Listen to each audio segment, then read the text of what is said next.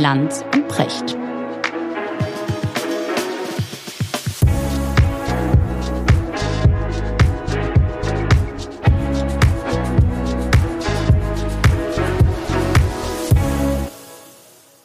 Schönen guten Morgen, Richard. Guten Morgen, Markus. 23. Dezember. Mhm. Ein Tag vor Heiligabend. Ja, du schon in Weihnachtsstimmung? Du geht so. Geht so. Nach diesem Jahr geht so, ehrlich gesagt. Und irgendwie wächst meine Sehnsucht nach, nach, nach einer schönen Weihnachtsgeschichte. Ich könnte dir eine erzählen. Ja, wirklich? Ja, ich könnte So, was dir ist, eine was ist erzählen. deine So. Lieblingsweihnachtsgeschichte? Also erstmal würde ich sagen, fallen mir viele ein. Ja. Aber wenn ich so, es gibt eine, eine Geschichte, die nenne ich jetzt mal Weihnachtsgeschichte. Ist keine, aber die kann man gut zu Weihnachten erzählen. Und die habe ich das erste Mal gelesen, da war ich 18.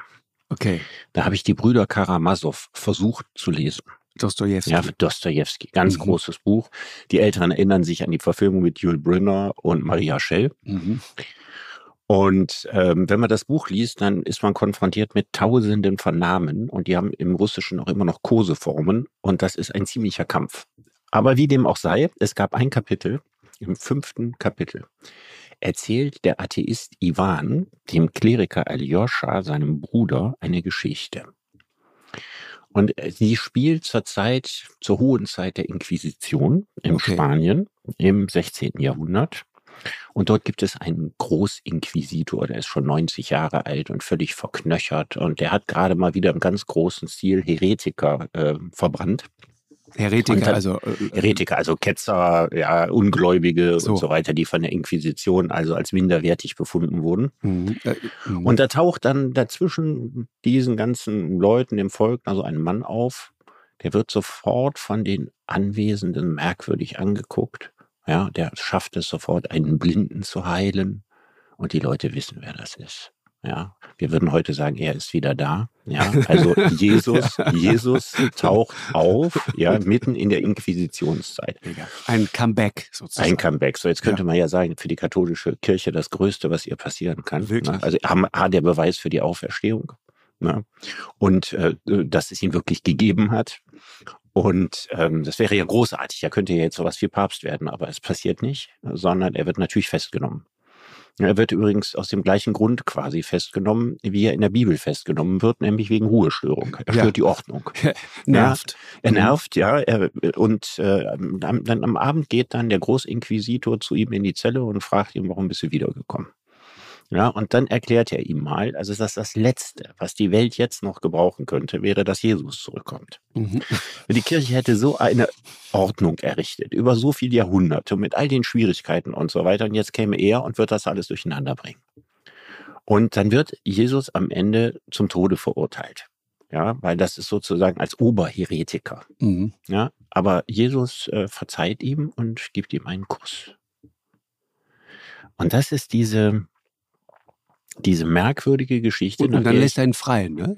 dann lässt er ihn frei. Frei, Daraufhin ja. lässt er ihn frei, ja, genau. Aber Liebe. ja, aber das Interessante an dieser Geschichte ist ja, dass sie so realistisch ist. Ja, total. Also wenn das im 16. Jahrhundert gespielt hätte, wäre das sicher so. Heute wäre Jesus ein Medienphänomen. Wenn er zurückkommen würde, würde ihn jede Talkshow eingeladen. So Aber eine damals, damals, damals als, als, als die katholische Kirche noch ein Syndikat war, das die gesamte Kultur des Abendlandes beherrschte, wäre das der größtmögliche Unfall gewesen, wenn Jesus zurückgekehrt wäre. Weil es hätte sie ja auch absolut daran erinnert, was sie eigentlich sein soll, eine Religion der Liebe und nicht eine Religion des Todes. Mhm. Und eine Religion, die dem Leben zugewandt ist. Ja, ne? Äh, eben nicht eine Religion des Todes. Und äh, auch die, die ich, ich, ich habe als, als Kind, ähm, habe ich sehr schnell, wenn, wenn, wenn du so katholisch aufwächst, wie, wie ich es getan habe, ja, dann kriegst du zum Beispiel ganz schnell mit, welche unglaubliche Rolle Sexualität in der Religion spielt. Ne? ja, Und ich habe irgendwann mal einen sehr klugen Satz dazu gelesen von jemandem, der sagte, das ist logisch, dass sich praktisch alle Religionen um die Sexualität ganz besonders kümmern. Ja, diese ist eine richtige Fixierung auf dieses Thema. Ja, Warum? Wer die Sexualität, wer den Körper eines Menschen kontrolliert, der kontrolliert eigentlich den ganzen Menschen. Hm. Ich finde, das ist aber schon der zweite Schritt. Mhm, das stimmt. Weil der erste Schritt war eigentlich was anderes. Man muss ja überlegen, dass die Religionen in einer Zeit entstanden waren, in der es keine weltliche Rechtsprechung gab. Mhm. Und in dem es auch keine festgeschriebene Organisationsform von Staaten oder sowas gab, ja, sondern die, die meisten Religionen, also die großen Weltreligionen, die monotheistischen, sind in der Levante entstanden, also eigentlich in derselben Region, haben die alle ihren Ursprung. Und für Hirtenvölker, Nomadenvölker. So, und was war der Sinn von Religion? Ordnung zu schaffen. Ja, was darfst du, was darfst du nicht? Ja, äh, im Grunde genommen ging es um eine Art Sozialkodex. So haben alle Religionen mal angefangen. Ne, jetzt könnte man lange reden, wie ist das im Fernen Osten gewesen, aber die abendländischen Religionen, die monotheistischen Religionen, da ging es darum, dass man gewisse Regeln des Zusammenlebens machte. Und jetzt die Frage, warum ist Sex so wichtig? Die jüdische Religion war auch immer eine Seuchenmoral. Und das spielte eine ganz große Rolle. Das spielt auch für den Islam eine große Rolle. Also wenn jeder mit jedem kann und darf und macht, dann gibt es zwei große Probleme. Das eine Problem ist Übertragung, äh, sexuelle Übertragung von Infektionskrankheiten und Seuchen. Immer schon ein großes Problem der Menschheit. Schon lange vor AIDS. Und das zweite Problem, also man denke ja mal hier an Hepatitis B zum Beispiel, ne, was darüber übertragen wird und was eine Geißel der Menschheit ist, Absolut. seit es die Menschheit gibt. Ja. Und das zweite ist die Erbrechtsfrage. Wenn man nicht weiß, von wem die Kinder sind, stellt sich die Frage, wer erbt die Schafe. Ja, guter Ja, Punkt. und diese Fragen, Ja, diese ja. Fragen, die ziehen sich ja auch durch die Bibel, ja. Kain Ja. und Abel und Eifersucht und wem gehört was und wem gehört was nicht und so. Und am Ende immer um die Kohle. Ja, und deswegen war Sex so eine wichtige Sache. Man musste wissen, von wem die Kinder sind, aber das alles musste in einer geregelten Ordnung funktionieren. Mhm. Ja. Und, und in Weil der größte Konfliktstoff, ja, der sich normal unter Nomadenvölkern einstellte, waren sexuelle Ungeklärtheit. Auch Eifersucht und Rache und alles, was Klar. damit einhergeht. Und deswegen war es wichtig, dass Ja. es einen Ordnungsrahmen dafür gab. Mhm. Davon, davon lebt bis heute die ganze Regenbogenpresse, von sexuellen Ungeklärtheiten, ne? Absolut. muss man mal sagen. Mhm, Das stimmt. Aber Maria, ganz grundsätzlich Religion, ne? Jetzt mal, ich meine, es ist der 23. Dezember und ich finde ein schöner Anlass, um mal ein bisschen ketzerischer zu werden, ja? Frage. Genügt es nicht zu sehen, dass ein Garten zum Beispiel, dass der einfach schön ist, ohne dass man dann auch noch glaubt, dass irgendwelche Feen darin wohnen? Mhm. Oh ja, das Oder? ist jetzt drastisch weißt, das formuliert. ne? Nein, das ist hübsch. Nee. Ist schön. Douglas Adams. Ah, okay. Nee, das Sagt ist was, schön. ne? Das ist schön. Ja. Douglas Adams, per Anhalter durch die Galaxie. Ja, ja, Ja. genau. Das ist doch, das ist doch der Punkt. Also die, warum, warum haben wir so ein, so ein Bedürfnis oder irgendwann die Idee entwickelt, wir müssten jetzt alles so spirituell irgendwie aufladen und dann am Ende über Spiritualität dann auch wirklich zu, zu Religion Ich glaube, die? Idee haben wir gar nicht entwickelt. Die sitzt sehr, sehr tief im Menschen drin. Glaubst du? Ich habe dir mal erzählt, äh, ich hatte ja mit Jane Goodall ne, dieses Jahr eine Sendung. genau, die berühmte Die Affenforscherin, ne? berühmte Schimpansenforscherin. Und die sagt ja, dass es bei Schimpansen, wenn auch wahrscheinlich nur bei männlichen Schimpansen, Spiritualität gibt. In, Da ist sie ganz fest von überzeugt. Sie sagt, dass sich die männlichen Schimpansen in regelmäßigen Abständen, und das haben sie über all die 50 Jahre, die sie sie beobachtet hat, gemacht, zu einem ganz bestimmten See im Wald gehen. Dort gibt es so eine bizarre Felsformation und sie sagt, das ist für, als Menschen würden wir sofort sagen, ne, das ist wie so ein Hain oder so ein Ja, ja, Heiligtum, klar. so ein mythischer Ja. Ort. Und so empfinden die Schimpansen das auch. Und dann so wie treten Ayers die, Rock in Australien, sowas. Sowas wahrscheinlich, genau. Und dann, dann, dann treten die rhythmisch im Wasser. Ja, Wirklich? rhythmisch im Wasser und trommeln sich an die Brust, was ja untypisch für Schimpansen ist. Ne? Was kennt man so Okay. von Gorillas, aber die machen so Geräusche und wusch, wusch, wusch, bis sie fertig sind. Dann sind die quasi in so einem Trance-Zustand und dann liegen die verzückt ja, auf den Felsen ja, und starren in die, den Nachthimmel. Das machen die nachts, ja. Das machen die nachts. Also doch Drogen- und Drogen im Spiel, hör doch auf. Sie hat mir ja mal ge- genau erklärt, ne? also was wir unter romantischer Liebe verstehen, Mann und Frau und äh, die Herzen schlagen über Jahre gemeinsam, das gibt's nicht bei Schimpansen. Aber Spiritualität gibt es. Also wenn das stimmt, dann ist die Spiritualität älter als die Liebe, die geschlechtliche Liebe. Was anderes ist natürlich die Liebe der Mütter zu ihren Kindern und so. Ne? Die gibt's ja überall unter Säugetieren, aber Spiritualität scheint sehr tief in uns drin zu stecken. Und jetzt mache ich mal ein anderes Fass auf. Ich habe mich mal eine Zeit lang für zwei Leute interessiert, einen Herrn Persinger und einen Herrn Newman, Ja. ähm, amerikanische äh, Neurobiologen, die versucht haben zu beweisen, dass wir eine Art religiöses Zentrum im Gehirn haben. So, und jetzt könnte man ja, gesetzt im Fall dieser Beweis wäre überzeugend, zu dem Ergebnis kommen und sagen, na ja gut, dann liegt das einfach daran, da ist irgend so so ein paar Drähte quasi defekt, ne? Die schmoren dann bei bestimmten Gefühlszuständen und deswegen sind wir religiös. Aber die behaupten beide, dass das ganz anders ist, sondern dass Gott uns diese Region quasi geschenkt hat, eingebaut hat, ja, als Werkseinstellung. Und äh, das Buch von Newman heißt Why God Won't Go Away. Also warum Mhm. uns der liebe Ja, Gott ja, nicht ja. verlässt, ja, weil er sich in uns verankert hat, in unserem Gehirn. Okay, und das glaubst du? Nö, ich finde die, So. die Gott, ich finde die, ich finde diese, diese gut, Erklärung, Dank, also ne, Neuro. Neuro, ja, Gott sei Dank, Neuro, Neurowissenschaften, Neurowissenschaften vom Stande der 80er, 90er Jahre. Ja, wirklich. Also das Dass, ist, das, das dass ist so mit die den, Thesen, Mitteln, die, mit den Mitteln Ja. kann man solche Sachen nicht beweisen. Wirklich. Religiöses Zentrum ist ein gi- gigantischer äh, Begriff außerdem. Wenn es einen Gott gibt, dann hat er es sicherlich nicht nötig, uns so ein kleines Teil im Gehirn äh, zu implementieren, damit wir nicht aufhören, an ihn zu denken. Also das macht den lieben Gott ja sowieso. ja, zu einem merkwürdigen, zu einem Informatiker oder zu einem Hirnforscher oder einem Techniker oder so. Absolut. Also das ist Du, das zu sind- klein. also Leute- wenn es Leute, Gott die gibt, sowas- ist er größer. Ja.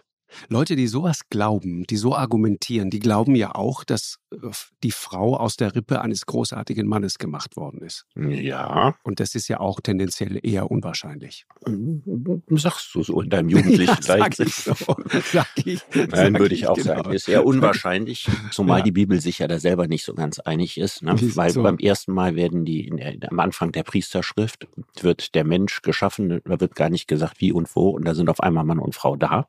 Naja, Und dann wird nachher noch eine Geschichte nachgereicht mit diesem Schnitzwerk. Und das Ja, tatsächlich ist der Grund, dass es sich hierbei um zwei verschiedene Geschichten handelt, die aus zwei verschiedenen Kulturen kommen und die auch 250 Jahre unterschiedlich alt sind. auseinanderliegen. Ja, ja, genau. Inter, inter, spannend, ne? Ja. Du kennst du, du kennst doch Richard Dawkins, ne? Absolut. Äh, der, der, der, sein- dieses großartige Buch Der Gotteswahn zum Beispiel, Mhm. ja. Finde ich gelesen, nicht ganz witzig? so großartig. Und zwar völlig Nee? Ah, ich ironiefrei. mag nee, ich das. bin überhaupt kein Dawkins-Fan. Wirklich nicht. Nee. Ich total. Ehrlich? Also nicht total. Nein, ich, Mm. ich mag Leute, die, du wirst mir gleich erklären, warum. ja. Ja, also die, diese Idee sozusagen so gegen den Strom zu schwimmen, ja, prinzipiell mal die Frage aufzuwerfen, kann man auch als Atheist ein guter Mensch sein, ja? Kann man glücklich sein? Kann man moralisch sein? Kann man nett? Kann man freundlich sein? Und ich bin mir ziemlich sicher, selbstverständlich kann man das. Ich treffe in meinem Leben immer wieder äh, unheimlich nette Atheisten.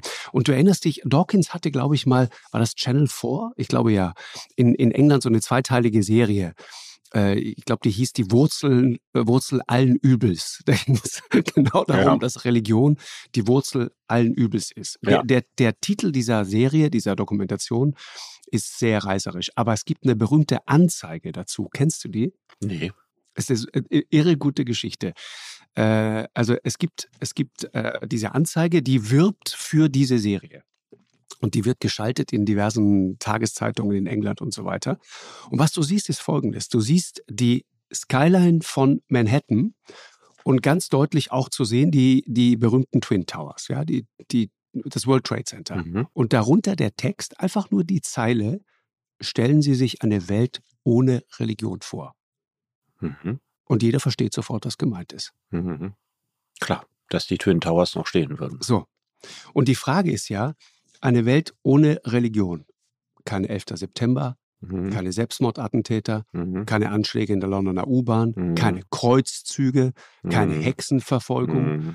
Kein ewiger Krieg zwischen Israelis und Palästinensern. Mhm.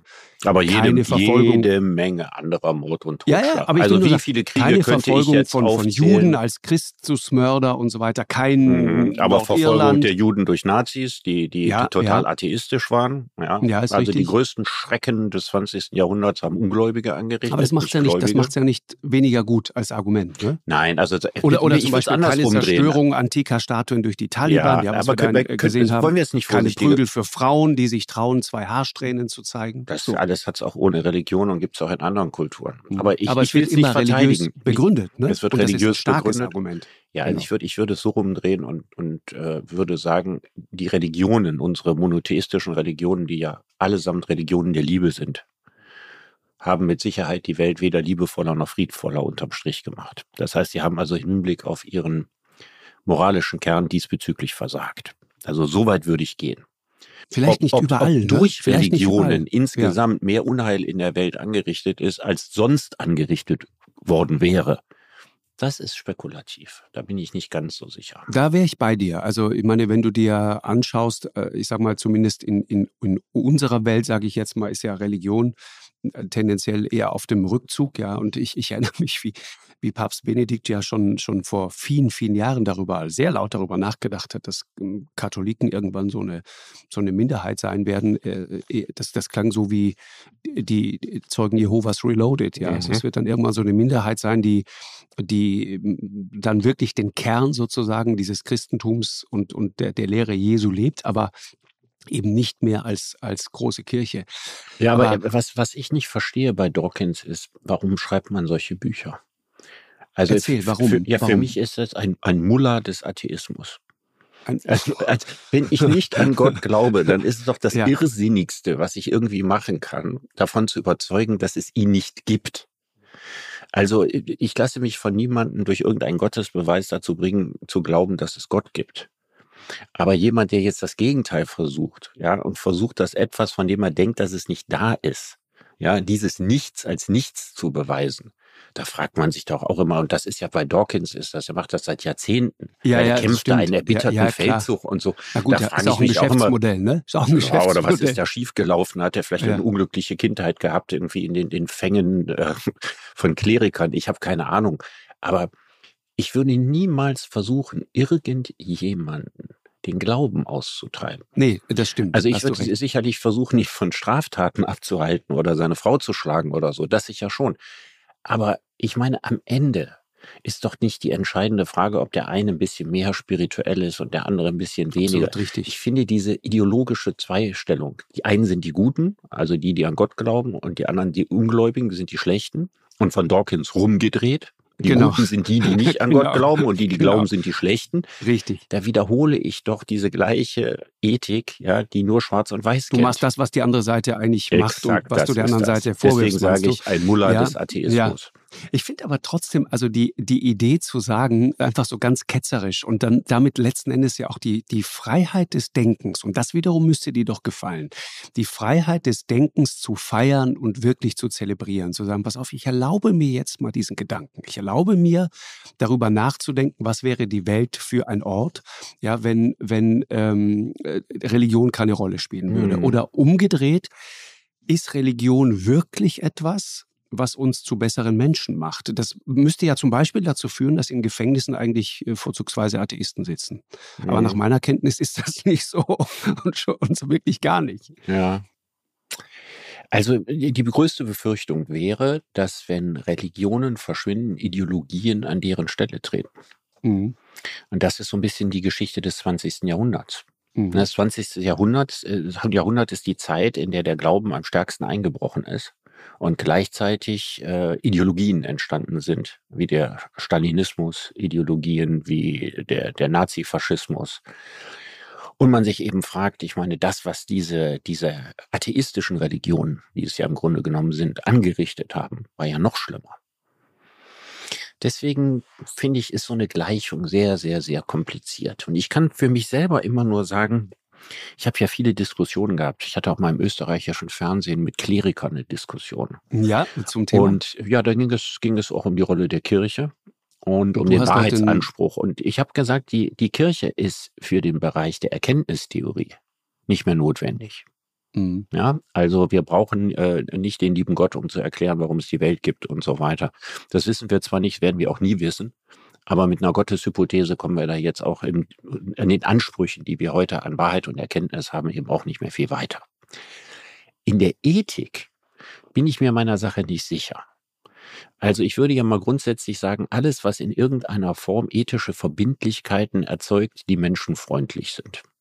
Ne? Die zweite Bedingung ist natürlich wichtig. Ist ja wünschenswert. Und wenn die Kirche jetzt komplett aus der Welt verschwinden würde, würde dann ganz viel Gutes an ihre Stelle treten oder Ja, einfach natürlich nichts? Mein Argument jetzt und umgedreht, das ja. sehe ich und Das das sehe ich als ja, das sehe ich in gewisser Hinsicht als eine Befürchtung an. Ja, Also, also aber ich hätte auch noch ein zweites Argument für sag mal, Kirche. Das ich Zweite werde ist gleich dein erstes, äh, Ja. ehrlich gesagt, äh, bestätigen. Ja, okay, aber erzähl gehen wir auf beide aus. Das, das zweite ist das Ästhetische. Ja, Also ähm, ich selber komme ja nun aus einem Elternhaus, in dem mir schon ganz früh als Kind erklärt wurde, es gibt keinen Gott und so weiter. Aber Das- meine das so, Eltern haben Das haben immer mit Eltern uns, wenn wir ja, wenn wir Reisen gemacht haben, Kirchen besichtigt. Und ähm, ich weiß, dass ich das wahnsinnig gerne gemacht habe. Ich war Ja, so gerne total. in Kirchen. Wir sind ja nicht regelmäßig in die Kirche gegangen, außer wegen des schönen Gefühls zu Weihnachten. Ne, und da hat mein Vater, der Atheist, alle Kirchenlieder lautestens mitgeschmettert, die er alle auswendig konnte. Religion to go, sag ich mal. Naja, das Interessante ist, die ästhetische Faszination der Religion, die war auch für meine Eltern sicher irgendwo da. Und die ist bei mir sehr stark. Also ich, diese, Mhm. den, den, ich den Weihrauchgeruch in der Luft habe, wenn ich in diese, diese gotischen Kathedralen gehe, ja, Mhm, total. wenn man sich dann so klein und krümelig fühlt, aber gerne Mhm. klein und krümelig fühlt. Wenn man das Gefühl hat, so, dass man nicht derjenige ist, der alles entscheiden muss und alles in der Hand hat, sondern sich so ein bisschen so ähnlich wie es ja auch bei Naturerlebnissen ist, wo Mhm. wir drüber gesprochen Genau. haben. Dieses lustvolle sich klein fühlen. Ja, das ist Ja, etwas, was ich irgendwie, ich, ja, ich, für mich ist das ein lustvolles sich klein fühlen, sich so ein bisschen fallen, fallen lassen in etwas Größeres. So würde ich es mal ausdrücken. Und natürlich, wie gesagt, die ganze reizchristliche Kunst und die ganze Sinnlichkeit, die da drin ist. Und ich halte es da mit George Santayana, das ist sowieso ein völlig unterschätzter Philosoph bei uns. Spanier, der später in den USA gelebt hat, der aus dem sehr, sehr Wann- wann katholischen ungefähr? Avila kam. Mhm. Das ist so, die, der hat seine Hauptwerke Anfang des 20. Jahrhunderts geschrieben. Okay. Mhm. War dann später ein Harvard-Professor, aber damals war Okay. Harvard noch nicht, was es heute ist. Und dieser George Santayana, weil er aus diesem katholischen Milieu kam, ja, der hat diesen, den Katholizismus geliebt und hat überhaupt nicht an Gott geglaubt. Also er war wirklich strenger Atheist. Aber er fand das so schön. Ja, und, und er sagte, das darf niemals aus der Welt verschwinden. So. Und Mhm. deswegen muss es auch Leute geben, die an Gott glauben, weil sonst verschwindet das irgendwann an der Welt. Und, und deswegen hat er auch nie versucht, jemanden zu überzeugen, nicht an Gott zu glauben, weil er einfach nicht wollte, dass das weggeht. Das ist ja die Position von Gregor Gysi, ne? Eigentlich. Ist das auch so? Ich habe mit Ja, dem noch nie ja. über den lieben Gott geredet. Wir Na, hatten immer total. andere Themen. Gre ja, aber Gregor Gysi, ja, der, der, der Erzkommunist, ja, sozusagen, der, der sagt ja, also ne, eine Welt ohne Religion und ohne Kirche will ich mir nicht vorstellen. Das wäre furchtbar.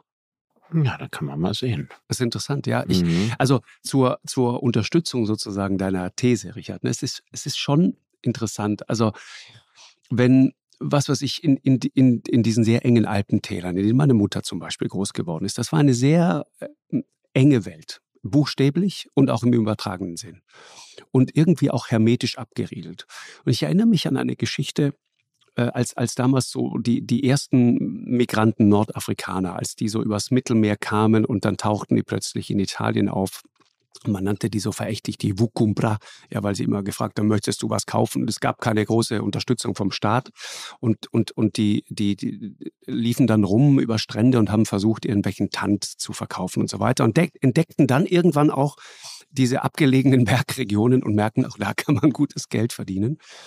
Äh, und ich weiß noch, meine Mutter fand das, fand das, der war das alles äh, unheimlich.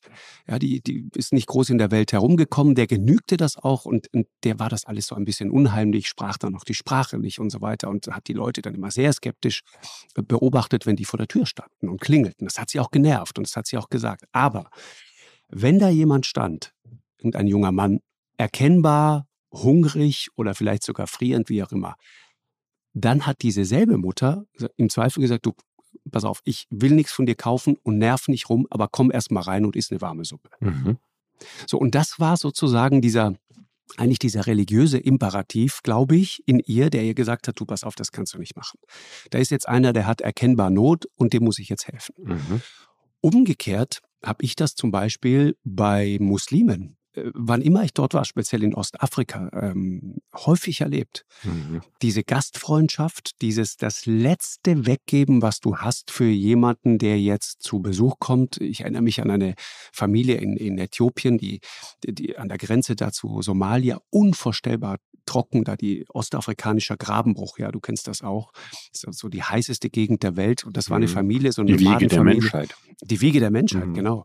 Und, und da hatte es seit Jahren wirklich seit Jahren nicht mehr geregnet. Und ich, ich sehe noch diese kleine Ziege vor mir, die diesen einen Wassertropfen, der aus meiner Wasserflasche da rausrutschte, ich habe das schon mal erzählt, dann gierig auffleckte, ja, weil sie diese, dieses bisschen Wasser brauchte. Und dieser Staub, der irgendwann nach Jahren ohne Regen so fein wird, dass er in jede Pore, in jede Ritze deiner Kamera reingeht. Und da in diesem Nichts, in dieser lebensfeindlichen Welt, bei 40, 45, 50 Grad Außentemperatur mittags um 12, lebte diese Familie erkennbar gezeichnet davon. Die haben einmal am Tag ein bisschen Ziegenmilch gegessen und abends gab es mit Glück noch mal ein bisschen Brot oder so vom Nachbarn. Das war's. Das war unvorstellbar. Lebten da in so, in so einem Verschlag, einfach nur aus, aus, aus Zweigen, Sträuchern irgendwie zusammengebaut.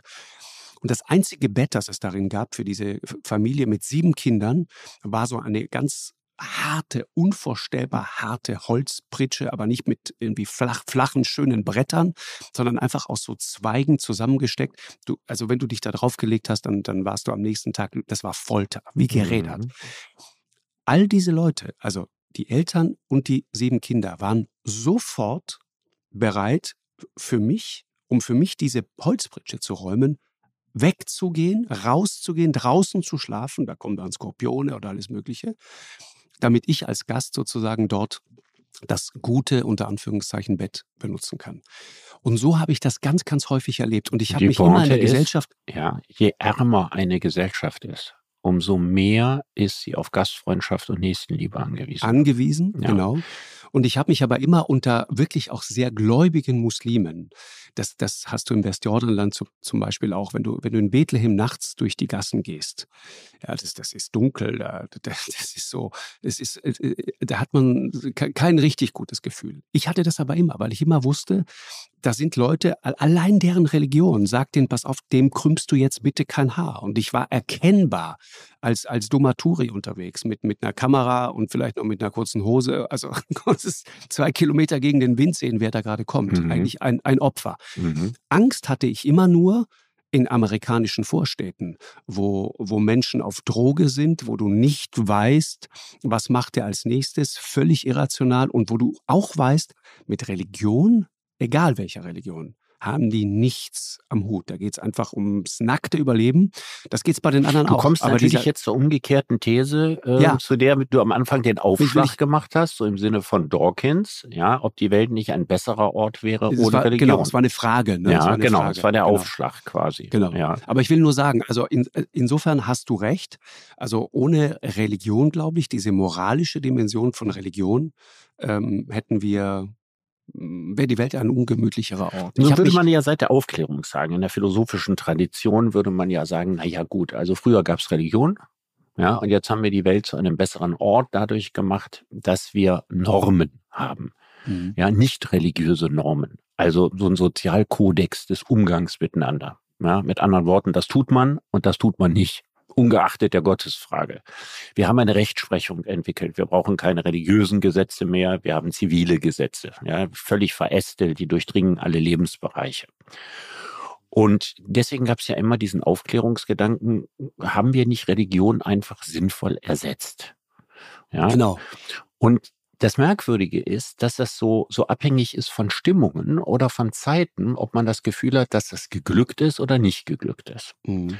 Also wenn wir jetzt sagen, so 80er, 90er Jahre in Deutschland, das ist so für viele Leute, ne, war das so eine ruhige Friedenszeit, wo so die Weltgeschichte, man das Gefühl hat, entwickelt sich eindeutig immer besser in die richtige Richtung. Genau. Da hätte man so gesagt, wofür brauchen wir eigentlich eine Religion? Aber wenn dann Krisenzeiten kommen, ja, und man das Gefühl hat, so richtig stabil ist die Gesellschaft nicht und die Menschen sind unsicher in ihren Werten und so weiter, dann kommt fast immer und überall wieder eine starke Renaissance der Religion. Was man immer denkt, die Religion hat dann doch irgendeine Verbindlichkeit, die so eine Zivilreligion, ja, mhm, genau. nicht hat. Also das ist die spannende Frage. Also für dieses Projekt der Aufklärung, Religion zu ersetzen durch vernünftige Regeln des Umgangs. Das hat ja zu drei Viertel, könnte man sagen, funktioniert. Aber ich glaube, dieses letzte Viertel ist so eine Bastion, ja. die damit nie wirklich erreicht wird. Ja, und wenn du dir das mal anschaust, wie weit das mittlerweile zum Beispiel in Amerika wieder geht, ist jetzt unsere Abteilung Christen, ja, evangelikale Christen, wie radikal, wie kreationistisch, ja, wie, wie, wie unvorstellbar, äh, weiß ich nicht, rückwärtsgewandt das alles ist. Das macht einem Angst. Wusstest du, dass es gibt doch diesen großartigen Song von John Lennon, ne? Imagine. Ja. Ja, wo, wo, wo er ja sozusagen genau über diese Utopie And No Religion too. So, genau. No, mhm. genau. Wo er singt, stell dir vor, da gäbe es auch keine Religion. Mhm. Es gab Zeiten, und ich vermute, es gibt sie immer noch, in denen dieser großartige Song von John Lennon in Amerika von bestimmten Radiostationen ohne diese Zeile gespielt wurde. Okay. So weit geht das. Ja. Das ist doch irre. Und das ist doch das Gegenteil sozusagen eines, eines lustvollen Christentums. Das ist einfach nur Verbot, ja. Verbot, Verbot, Verbot. Und diese, ja. äh, die Vorstellung, jetzt mal sozusagen existenzialistisch, ne? die Vorstellung, dass, würde ich dich gerne mal fragen, Richard, was war sozusagen am Anfang? Also glaubst du, dass es da irgendein ein allmächtiges, ein allwissendes Wesen gibt, das sozusagen irgendwann mal die ganze Sache mit mit dir und mir und angefangen hat. Ja, ins Rollen gebracht genau. hat. Genau. Also, also ein Wesen ist, glaube ich, schon der falsche Begriff. Ein Wesen, ja, im Sinne von ehrlich eine gesagt, Kraft, eine Macht. Ehrlich, eine ehrlich gesagt ist das ja eine Frage, die mich nicht interessiert. Das hängt damit zusammen, die, die, ja, die ja. gehört in den Bereich der sinnlosen Fragen nach Wittgenstein. ja, also Fragen, von denen man, egal was man darüber denkt, genau. immer weiß, dass man es doch nicht weiß. Ja, Und mit jeder Antwort, die man sich Wird gibt, schlimmer. auch nicht einen Millimeter vorwärts kommt. Ne? Also es ist ja klar, also Kant hat das in seinen berühmten Antinomien, ja, also den Gegensatzpaaren, unauflösbaren Gegensatzpaaren äh, gesagt, man kann sich nicht vorstellen, dass die Erde endlich ist. Mhm. Das kann sich also nicht vorstellen, oder die Zeit gehört ja auch dazu, ne? das Universum, aber vor allen Dingen die Zeit. Dass die Zeit endlich ist, können wir uns nicht vorstellen. Das ist für uns undenkbar, für unser Gehirn. Aber dass die Zeit unendlich ist, können wir uns auch nicht vorstellen, weil wir uns Unendlichkeit gar nicht vorstellen können. Dass alles mal einen Anfang hatte, das ist ja sinnvoll. Aber andererseits, wenn alles mal einen Anfang gehabt hat, muss es einen Anfang vor dem Anfang gegeben haben. Das heißt also, immer wenn unser Geist versucht, sich in diese Frage einzugrufen, ja, dann besteht sein Denken nur noch aus Widersprüchen. Und deswegen würde ich sagen, ähm, auch in tausend Jahren werden wir das nicht wissen. Und es ist schon, es gibt schon so viele andere schwierige Fragen, wo man versucht, ein klein bisschen vorwärts zu kommen, ja, vorwärts der, zu irren. Genau, ja. wann fährt der Bus? Mhm. Eben, ja, das ist so. Das, kommt die Deutsche Bahn. Ja, genau. das sind das sind so die, die Fragen äh, auf dem Niveau von Woody Allen, ja, der ja. gesagt hat, also mich interessieren zwei Fragen. Ja, das äh, die erste Frage ist, gibt es ein Leben nach dem Tod? Und die zweite Frage ist, werden Sie dort in der Lage sein, einen 100-Dollar-Schein zu wechseln? ja, ich ich fand äh, immer die die Frage total spannend, jetzt mal so ein bisschen theologisch betrachtet. Allwissenheit und Allmächtigkeit, ja. Also wenn, wenn Gott sozusagen dieses Allwissende und dieses allmächtige Wesen ist, ne, dann, wenn du mal anfängst, darüber nachzudenken, wird dir klar, das geht gar nicht. Allein da ist schon ein Widerspruch drin. Ja? Also wenn Gott allwissend ist, ja, mhm.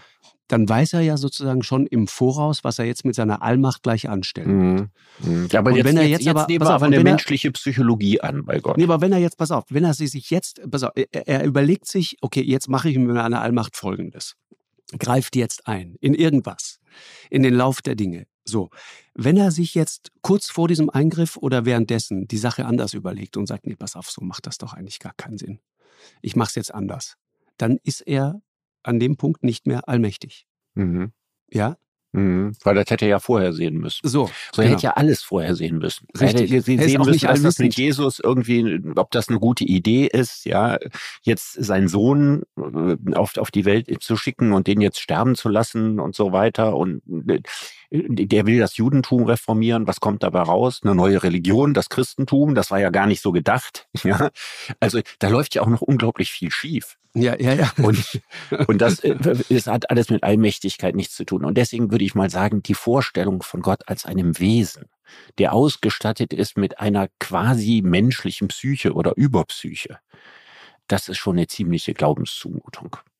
Aber wenn ich jetzt eine rein deistische Auffassung vertrete, wenn ich also ihn als eine Art spiritueller Kraft sehe, mhm. oder ich mache mal einen anderen Ansatzpunkt, ja, es geht ja um die Fragen, wo, wo können Menschen durch Denken, seines Philosophen oder jeder andere auch, weiterkommen und nicht weiterkommen. Da muss man ja sagen, wir verfügen über Wirbeltiergehirne.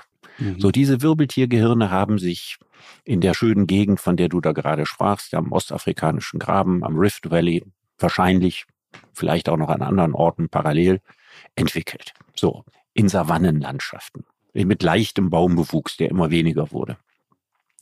Und unser ganzes Denken ist angepasst an Savannenlandschaften. So, und was heißt Wahrheit? Wahrheit heißt zu wissen, wo das Wasserloch ist. Ja, Wahrheit äh, heißt, wo du äh, sicher schlafen kannst, äh, sich sichere Plätze zu finden, das Verhalten der Raubtiere richtig einzuschätzen und das anspruchsvollste, das Verhalten der anderen Hordenmitglieder. Ja, damit ich da Schimpansen sind ja sehr brutal, da nicht jemand irgendwie abmurkst und ja. dass du an das Weibchen rankommst und nicht der andere und so. Und in diesem Abriebprozess, ne, oder Kindererziehung und Umgang mit, mit anderen und so, so ist unser Gehirn entstanden. Also wir haben ein total soziales Gehirn. Ja, sozial nicht im Sinne von nett, das auch, aber auch das andere, sondern im Sinne von Austausch mit anderen. Genau, wir wollen dazugehören. Ne? Wir brauchten immer nur relative Wahrheiten ja, und funktionale Wahrheiten. Aber wir brauchten keine absoluten Wahrheiten. Und deswegen hat es nie einen Selektionsdruck auf das menschliche Gehirn gegeben. Solche großen Fragen wie, woher kommt das Universum? Mhm. Ja, oder das Böse in der Welt und so weiter. Dafür ist unser Gehirn nicht gemacht. Das können wir nicht mit unserem Gehirn. Das ist genauso wie Schlangen ja wahrscheinlich keine Infinitesimalrechnung äh, beherrschen. Ja, dafür können sie Wärmefelder wahrnehmen, viel besser als Menschen. Oder Fische haben ein Seitenliniensystem oder Haie nehmen Elektromagnetismus wahr. Und da wir über diese ganzen Fähigkeiten nicht verfügen, haben wir ja immer nur einen winzigen Ausschnitt aus der Realität, von der wir immer glauben, es wäre die Realität. Nein, es ist Wirbeltiergehirnrealität, Primatenrealität. Und mit dieser Primatenrealität werden wir nie irgendeine große Aussage über die Dinge machen, die aber transzendent sind, das heißt, über unser Bewusstseins und seine Möglichkeiten hinausgehen. Mhm. Also ich denke gerade darüber nach, ich hatte über dieses Argument, ich und mir kommen da so ganz leichte Zweifel. Also nicht jetzt, du hast völlig recht, äh, wir können die großen ultimativen Fragen nicht beantworten. Ja, die, wahrscheinlich werden wir es auch nie können. Das glaube ich auch. Aber die Frage, ob wir nicht sozusagen eine Art religiöses Talent im Laufe der Zeit entwickelt haben, die würde ich immer mit Ja beantworten. Wenn du dir mal, gerade weil du so schön die Wiege der Menschheit beschreibst, ja, wo das alles begann, in diesen weiten Savannenlandschaften Ostafrikas. Ich meine, du warst dort öfter. Ja. Ich, ich, kenne das auch. Wenn du das Gleiche, wenn du irgendwo im Indischen Ozean auf einer kleinen Insel bist. Das Gleiche, wenn du irgendwo in Grönland in, in dieser Eiswüste nachts stehst. Das Gleiche, wenn du an einem sehr lichtarmen Punkt irgendwo in den Alpen stehst. Und dann schaust du nachts einmal nach oben. Was du dann siehst, genau. das ist so atemberaubend, so überwältigend schön. Ja. Äh, und ich kann mir nicht vorstellen, dass das mit Menschen nichts gemacht hat, die das gesehen haben. Das Aber ich. natürlich hat das was ne? gemacht. Ja? Aber das, das Interessante ist doch, dass man unter dem grandiosen Sternenhimmel ja, merkt, dass man eigentlich auch nur Sternenstaub ist. Ja, dass man, das. dass man merkt, dass ich bin wieder wie bei der Kirche. Dieses lustvolle, sich klein und krümelig fühlen. Dieses sich geborgen fühlen in etwas, was größer ist. Und in dem Von Moment machen wir die Erfahrung. Wunderbar geborgen. Ja, das ist die schöne Zeile dazu. Das ist ja, eine großartige und, Zeile, finde ich. Ja, und in dem Moment machen wir die Erfahrung, dass wir nichts wissen. Und ausnahmsweise mal finden wir die gut.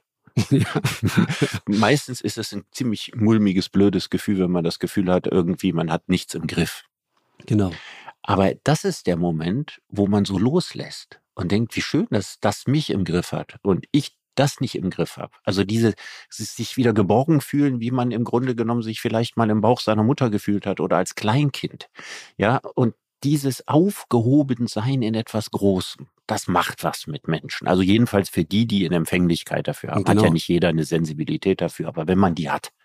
Und deswegen ist ja völlig naheliegend, dass Spiritualität entstanden ist und dass man dieses spirituelle Potenzial nutzbar gemacht hat für Religionen, um das Zusammenleben der Menschen zu regeln. Dafür waren Religionen ursprünglich da. Das können wir uns heute in unseren Staaten, wofür sie dafür nicht mehr notwendig ist, nicht mehr vorstellen. Aber das ist der Grund, warum es Religion gibt. Mal ab, abschließend, äh, Richard, was wäre die Welt für ein Ort ohne Religion? Hätten wir dann trotzdem eine Moral? Eine Religion bleibt, bleibt ja über. Der Kapitalismus bleibt über. Das ist sozusagen die zentrale Religion. Lebensreligion, mhm. die wir haben. Mhm. Und äh, die Liebesreligion. Also früher war das ja so, dass die geschlechtliche Liebe in den allermeisten Kulturen in der realen Praxis eine relativ geringe Rolle spielte. Übrigens in Deutschland noch Anfang des 20. Jahrhunderts, weil Ehen waren Wirtschaftsgemeinschaften. Ne? Also Liebe spielte immer eine sehr untergeordnete Rolle und das war Glück, wenn man den anderen auch liebte, ja, der für einen ausgesucht worden Gut, war. Aber Paarung, das war ja auch Paarung, in unserer Kultur. Aber Paarung muss eine Rolle gespielt haben, sonst wäre das mit dem Bevölkerungswachstum ja nicht so gelaufen, wie es gelaufen ist. Ne? Paarung und Liebe sind ja bekanntermaßen ja. nicht exakt dasselbe. Ja. Also sie können, äh, was sehr schön ist, Überschneidungen haben, müssen aber nicht.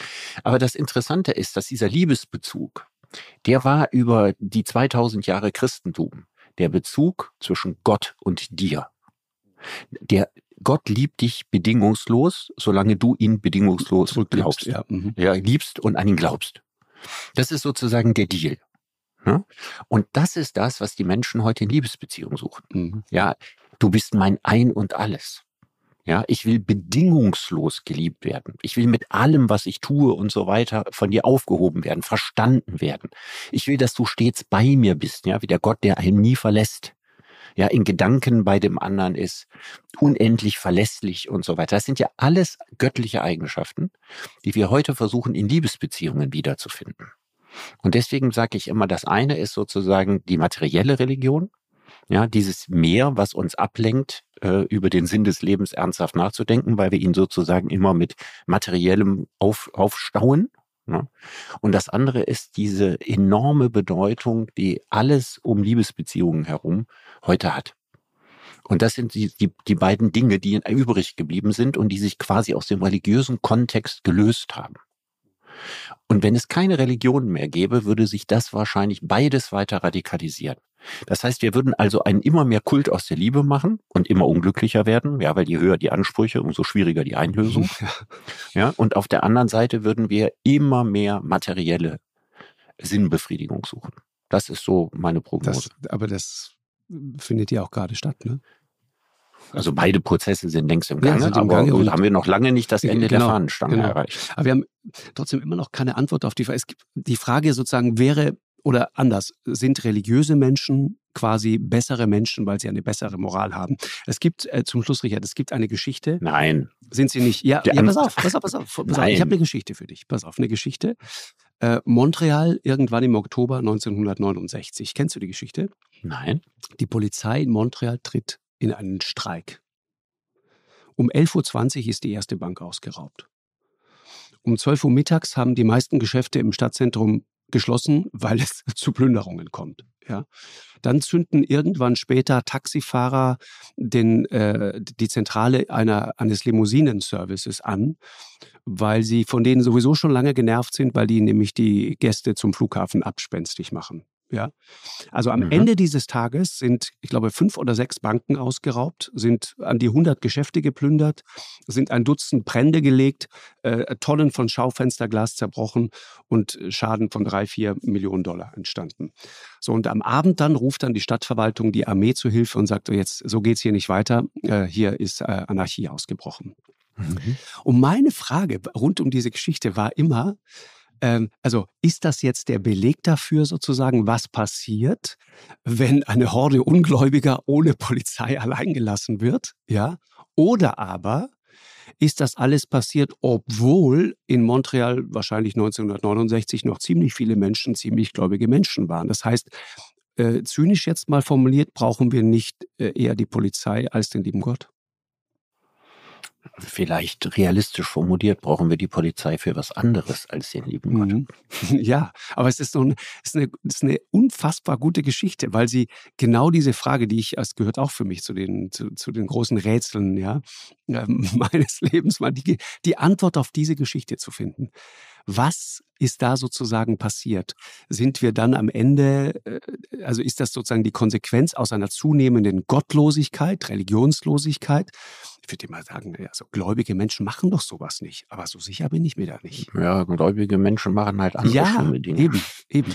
Wie wir alle wissen. Ja. Ja. Also die Antwort auf die Frage, ob also die Antwort auf die Frage, die grundsätzliche Frage, die du gestellt hast, ob, ob, ob religiöse Menschen bessere ja, Menschen ob, ob es mehr Moral in der Welt gibt, wenn es mehr Religion gibt, weißt du vielleicht so. Die, es besteht auch die Gefahr, dass sich einfach nur die Doppelmoral erhöht. Also, das ist, das ist sehr schwer so. zu sagen. Aber ich würde sagen, unter den vorbildlichsten Menschen, die ich in meinem Leben getroffen habe, wo ich sagen würde, das sind gute Menschen. Mhm. Ja, also völlig gut ist keiner. Ja, wäre ein Idiot, muss man ja wirklich sagen. Also völlig mit sich im Reinen sind nur die Dummen oder die Einfältigen. Ja, aber was man kann trotzdem, trotzdem, ja. ja. trotzdem gibt es natürlich eine große, große Unterschiede zwischen dem, was wie, wie man Charaktere einschätzt und Menschen. Und da würde ich sagen, dass so die fünf, sechs sehr vorbildlichen Menschen in meinem Leben, da waren zwei religiöse drunter und vier nicht religiöse. Und deswegen würde ich sagen, an der Frage liegt es wahrscheinlich am Ende nicht. Also die Frage, ob man ein guter Mensch ist oder nicht, entscheidet sich vermutlich nicht am Glauben. Ja, so viel das äh, Wort zum Heiligen Abend, Richard.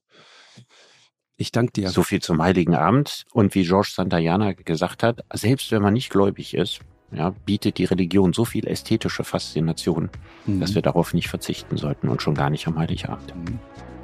Richard, ich danke dir. Schöne Weihnachten wünsche ich dir. Ja, wünsche ich dir auch. Und wir hören uns nächste Woche. Ja. Tschüss. Tschüss. Eine Produktion von M2 und Podstars bei OMR im Auftrag des ZDF.